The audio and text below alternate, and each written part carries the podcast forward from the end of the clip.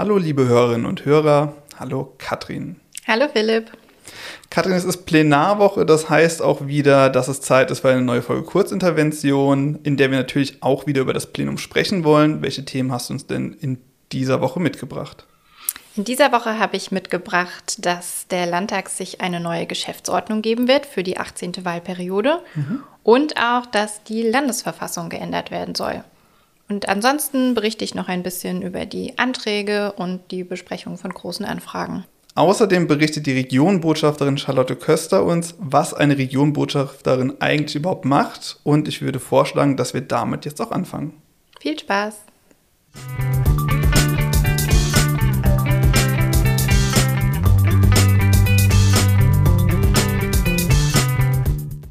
Heute spreche ich mit Charlotte Köster. Sie ist Regionenbotschafterin und was es damit auf sich hat, das wollen wir heute im Gespräch herausfinden. Hallo Charlotte.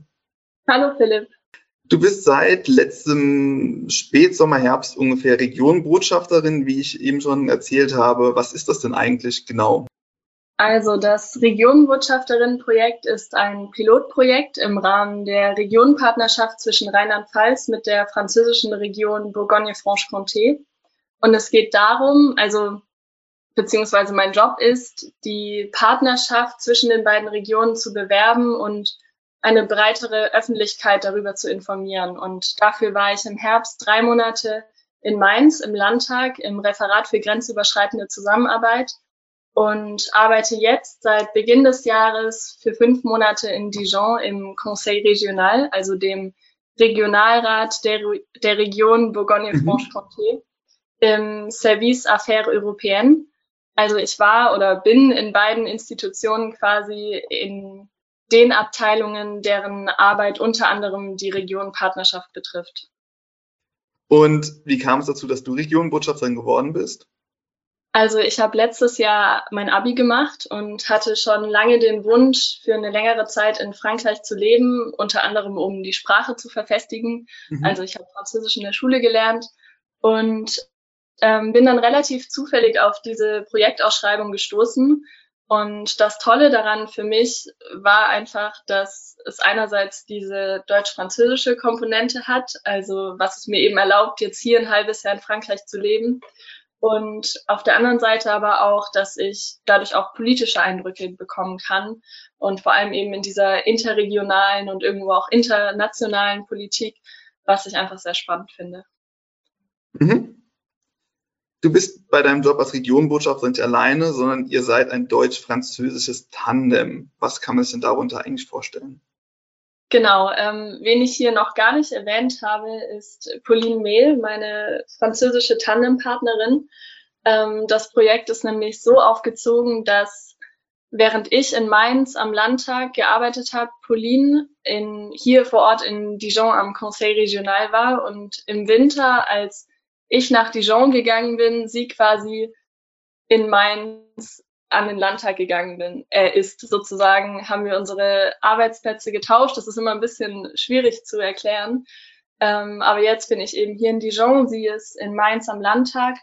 Und äh, wir bilden eben, wie du schon gesagt hast, dieses deutsch-französische Tandem und sind in einer ständigen Zusammenarbeit, realisieren zusammen kleinere Projekte und sind eigentlich seit Beginn dieses Projekts wirklich in einem täglichen Austausch, was sehr bereichernd ist und sehr viel Spaß macht. Ähm, genau. Mhm. Auch wenn du bzw. du und Pauline beide Botschafterinnen seid, habt ihr, soweit ich weiß, zumindest kein Botschaftsgebäude und ihr trefft also nicht äh, täglich mit irgendwelchen Staatschefs äh, zum Mittagessen. Kannst du uns sagen, wie deine tatsächliche tägliche Arbeit denn so aussieht?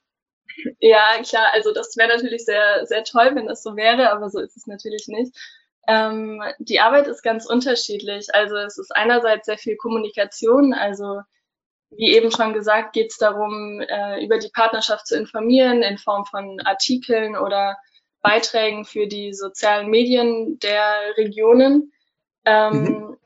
Aktuell steht aber vor allem das 60-jährige Jubiläum der Partnerschaft im Mittel, Punkt, ähm, ja. weil 2022 ist das Jubiläumsjahr von Rheinland-Pfalz und Burgund-Franche-Comté. Insofern sind Pauline und ich sehr in die in die Organisation von Projekten und Veranstaltungen im Rahmen dieser dieses Jubiläums integriert und arbeiten momentan zum Beispiel an Interviews mit Personen, die aktiv sind in der Partnerschaft oder also um quasi ihr das Engagement von, von Menschen zu zeigen. Und ähm, außerdem der Conseil Regional zum Beispiel macht äh, so, sogenannte Interventionen hier vor Ort in Schulen, wo mithilfe von Präsentationen quasi Schülerinnen und Schüler für eine internationale Mobilität sensibilisiert werden sollen. Und da, ähm, genau, in diese Arbeit bin ich auch integriert.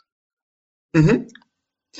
Jetzt hast du äh, das Jubiläum der Regionenpartnerschaft zwischen Rheinland-Pfalz und äh, Burgund-Franche-Comté schon erwähnt. Worin siehst du denn die Stärken und das Potenzial von diesen Regionalpartnerschaften? Also die größte Stärke, die ich in dieser, in dieser Partnerschaft sehe, ist eigentlich, wie viele verschiedenste Projekte in den verschiedensten Bereichen sie ermöglicht. Also vor allem für junge Menschen schaut man sich zum Beispiel die vielen, vielen Schulpartnerschaften an, die es gibt, mhm. ähm, dass junge Menschen dann schon so früh die Möglichkeit haben, durch einen Austausch in der oder mit der Partnerregion irgendwie das Nachbarland kennenzulernen, dadurch auch äh, die Sprache zu lernen, was irgendwie meiner Meinung nach im Kleinen auch zu so einem bisschen Vorurteil, vorurteilsfreieren Zusammenleben beitragen kann. Und insgesamt einfach alles, was auf dieser zivilgesellschaftlichen Ebene passiert, also die ganzen Jumelage, also die Städtepartnerschaften, ähm, da gibt es teilweise so tolle Projekte, die in dem Rahmen ähm, entstehen und mhm. ähm, gibt viele Sportvereine, die kooperieren und wie schon gesagt die Schulpartnerschaften. Ähm, und aber natürlich auch auf äh, dieser politischen Ebene oder diese mehr institutionelle Zusammenarbeit, wo zum Beispiel in Bereichen wie dem Klimaschutz äh, eine Zusammenarbeit stattfindet. Mhm. Aber auch, ähm, ich meine, Burgund-Franche-Comté und Rheinland-Pfalz sind natürlich Weinregionen. Insofern wird auch im biologischen Weinanbau findet eine ganz große Kooperation statt. Und ich denke, all diese verschiedenen Facetten insgesamt, ich sehe, also sind eine große Stärke und sind sehr bereichernd für mhm. eine Region und für die Menschen vor Ort. Okay. Und jetzt bist du schon eine Weile Regionbotschafterin. Was würdest du denn sagen, was dich an deiner Arbeit als Botschafterin bisher am meisten überrascht hat? Also am meisten überrascht haben mich zwei Dinge. Einerseits diese Unterschiede zwischen den verschiedenen Verwaltungsstrukturen in Frankreich und Deutschland, also eben auf regionaler beziehungsweise Länderebene. Ähm, das war mir vorher so nicht bewusst und das mhm. ist toll, dass ich so die Möglichkeit habe, das ein bisschen vor Ort mitzuerleben und dann zu versuchen, diese, diese beiden Systeme zu verstehen und deren Unterschiede. Ähm, und eben auch das, was ich gerade eben schon gesagt habe, ähm, zu sehen, wie bereichernd so, so eine Regionpartnerschaft eigentlich sein kann, das, das war mir vorher nicht bewusst. Ja. Dann schon mal vielen Dank für die Antwort auf die inhaltlichen Fragen. Jetzt kämen wir noch kurz zu den zehn kurzen Fragen, die alle Gäste gestellt bekommen. Bist du da startklar? Ja. Sehr gut. Dann würde ich mit Frage Nummer eins beginnen. Warum wolltest du denn eigentlich Regionbotschafterin werden? Ähm, also wie gesagt, bin ich eher zufällig auf dieses Projekt gestoßen, aber ähm, das Spannende daran für mich ist, dass ich eben diese politischen Einblicke und mhm. Einblicke in deutsch-französische Arbeit kriegen kann, weil ich mir vorstellen kann, danach eben auch in eine politikwissenschaftliche Richtung zu gehen. Okay. Und weißt du noch, was du als Kind werden wolltest? Als ganz kleines Kind wollte ich Forscherin werden und äh, geheime oder unbekannte Pflanzen entdecken und Medikamente entwickeln.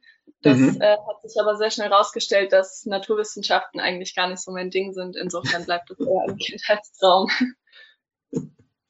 Okay. Ähm, hast du dein Studium oder eine Ausbildung begonnen und abgeschlossen? Und wenn ja, was? Äh, nee, noch nicht. Also mein höchster Ausbildungsstand momentan ist mein Abi, was ich letztes Jahr mhm. gemacht habe. Aber ähm, nach diesem Projekt, also nächsten Herbst, würde ich wenn alles gut läuft, anfangen zu studieren. Okay, das heißt, du bist wirklich direkt vom oder nach der Schulzeit in die Regionbotschafterin-Rolle äh, geschlüpft und weißt du dann schon, was du gerne studieren würdest?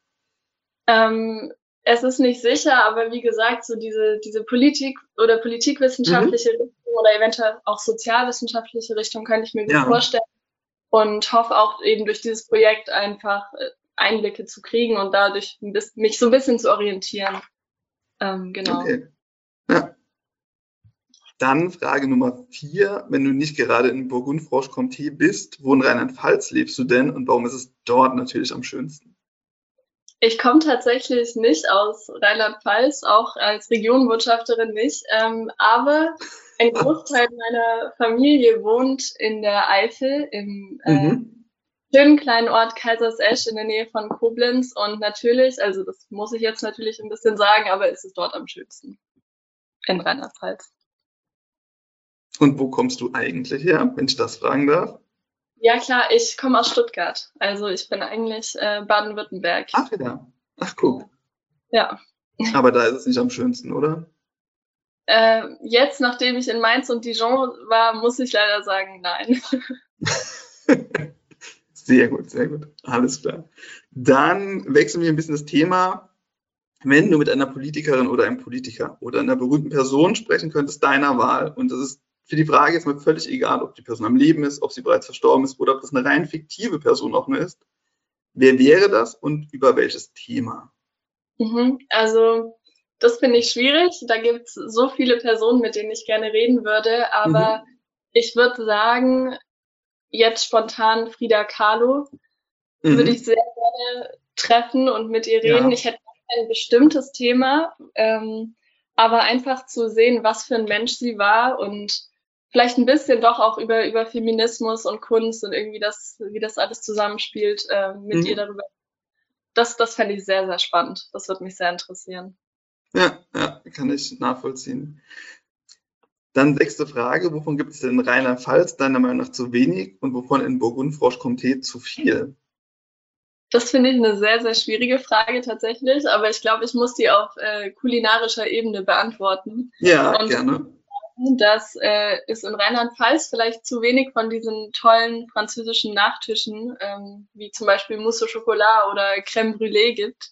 Mhm. Und vielleicht auch äh, Croissants und Schokocroissants. Ähm, und in Burgund dafür vielleicht zu viel Fleisch. Also und insofern halt zu wenig vegetarische oder vegane mhm. Alternativen, mhm. leider sagen. Okay. Das ist hier sehr schwierig. Aber genau. Okay. Und das ist jetzt so die Sammelfrage, sage ich mal. Was ist denn dein liebstes Buch, Film, Brettspiel oder Videospiel und warum? Ich glaube, viele Menschen oder Leute beantworten das mit äh, einem Buch und leider gehöre ich auch dazu. Aber ähm, ich. Das ist auf jeden Fall die Mehrheit, ja.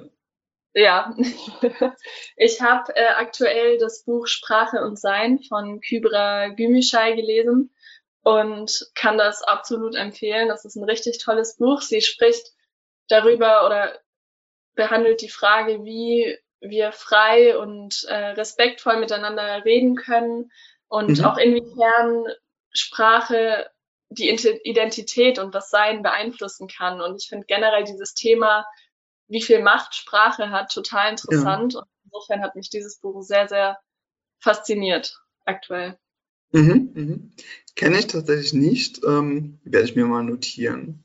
Unbedingt, Und, ja. Ja, alles klar. Und hast du ein Hobby, von dem du uns berichten möchtest? Also, ich schreibe sehr gerne und sehr viel, eigentlich schon immer, mhm. seit ich klein bin. Und ähm, irgendwo kann man das auch als Hobby bezeichnen, denke ich. Ja, und was schreibst du da? es ist eher für mich und es hat so ein mhm. bisschen einen biologischen Effekt. Ähm, okay. Aber ich fand es auch immer toll, gerade auch in der Schule im Deutschunterricht über Literatur und irgendwie gesellschaftspolitische Themen zu schreiben. Das, das hat mir schon auch ja. Spaß. Okay. Und erinnerst du dich noch an dein erstes Konzert? Ja, ähm, ich glaube, ich war 16 und zwar war ich damals in Kanada und wir haben eine, waren auf dem Konzert von einer hier in Deutschland sehr unbekannten Indie-Pop-Band namens Calpurnia. Also, mhm. ist sehr unbekannt, wirklich. Aber es war toll. Ich führe ja eine Spotify-Playlist mit allen Künstlerinnen und Künstlern, die hier bei dieser Frage genannt werden. Ich bin mal gespannt, ob ich die jetzt finde, aber wahrscheinlich schon. Äh, müsstest du wahrscheinlich, auf Spotify wahrscheinlich schon, ja. Ich werde es rausfinden. Und dann sind wir schon bei der letzten Frage angekommen, nämlich hast du noch eine Podcast-Empfehlung? Ja, und zwar für, falls es hier Zuhörerinnen und Zuhörer gibt, die gerne Französisch lernen wollen oder gerade am Französisch lernen sind, kann ich den Podcast Fluidité empfehlen. Und zwar wird er geführt von einem französischen, also französischsprachigen Französischlehrer, der äh, in einem relativ einfach zu verstehenden Französisch über Geschichte, Kultur, mhm. Literatur, französische Politik redet und das ist super, wenn man gerade dabei ist, die Sprache zu lernen. Also große Empfehlung. Mhm. Okay. Charlotte, damit sind wir auch schon am Ende meiner Fragen angekommen. Dir schon mal vielen Dank für die Antworten und auf jeden Fall noch eine gute und spannende Zeit in Burgund Frosch-Comté. Dankeschön und danke für die Einladung. Na klar, gerne. Tschüss. Tschüss.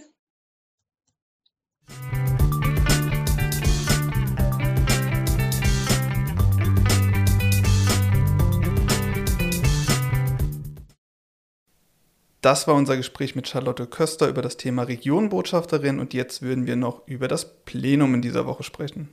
Genau. Zu Beginn der Sitzung wird es ein Gedenken an die getötete Polizistin und den getöteten Polizisten geben. Der SWR wird das auch live übertragen. Dann wird sich der Landtag eine neue Geschäftsordnung für die 18. Wahlperiode geben. Hierzu hat der Rechtsausschuss im Juli 2021 einen Unterausschuss, der nennt sich Geschäftsordnung des Landtags, eingesetzt und der hat Änderungsvorschläge für eine neue Geschäftsordnung beraten. Mhm. Und was genau soll sich da jetzt ändern?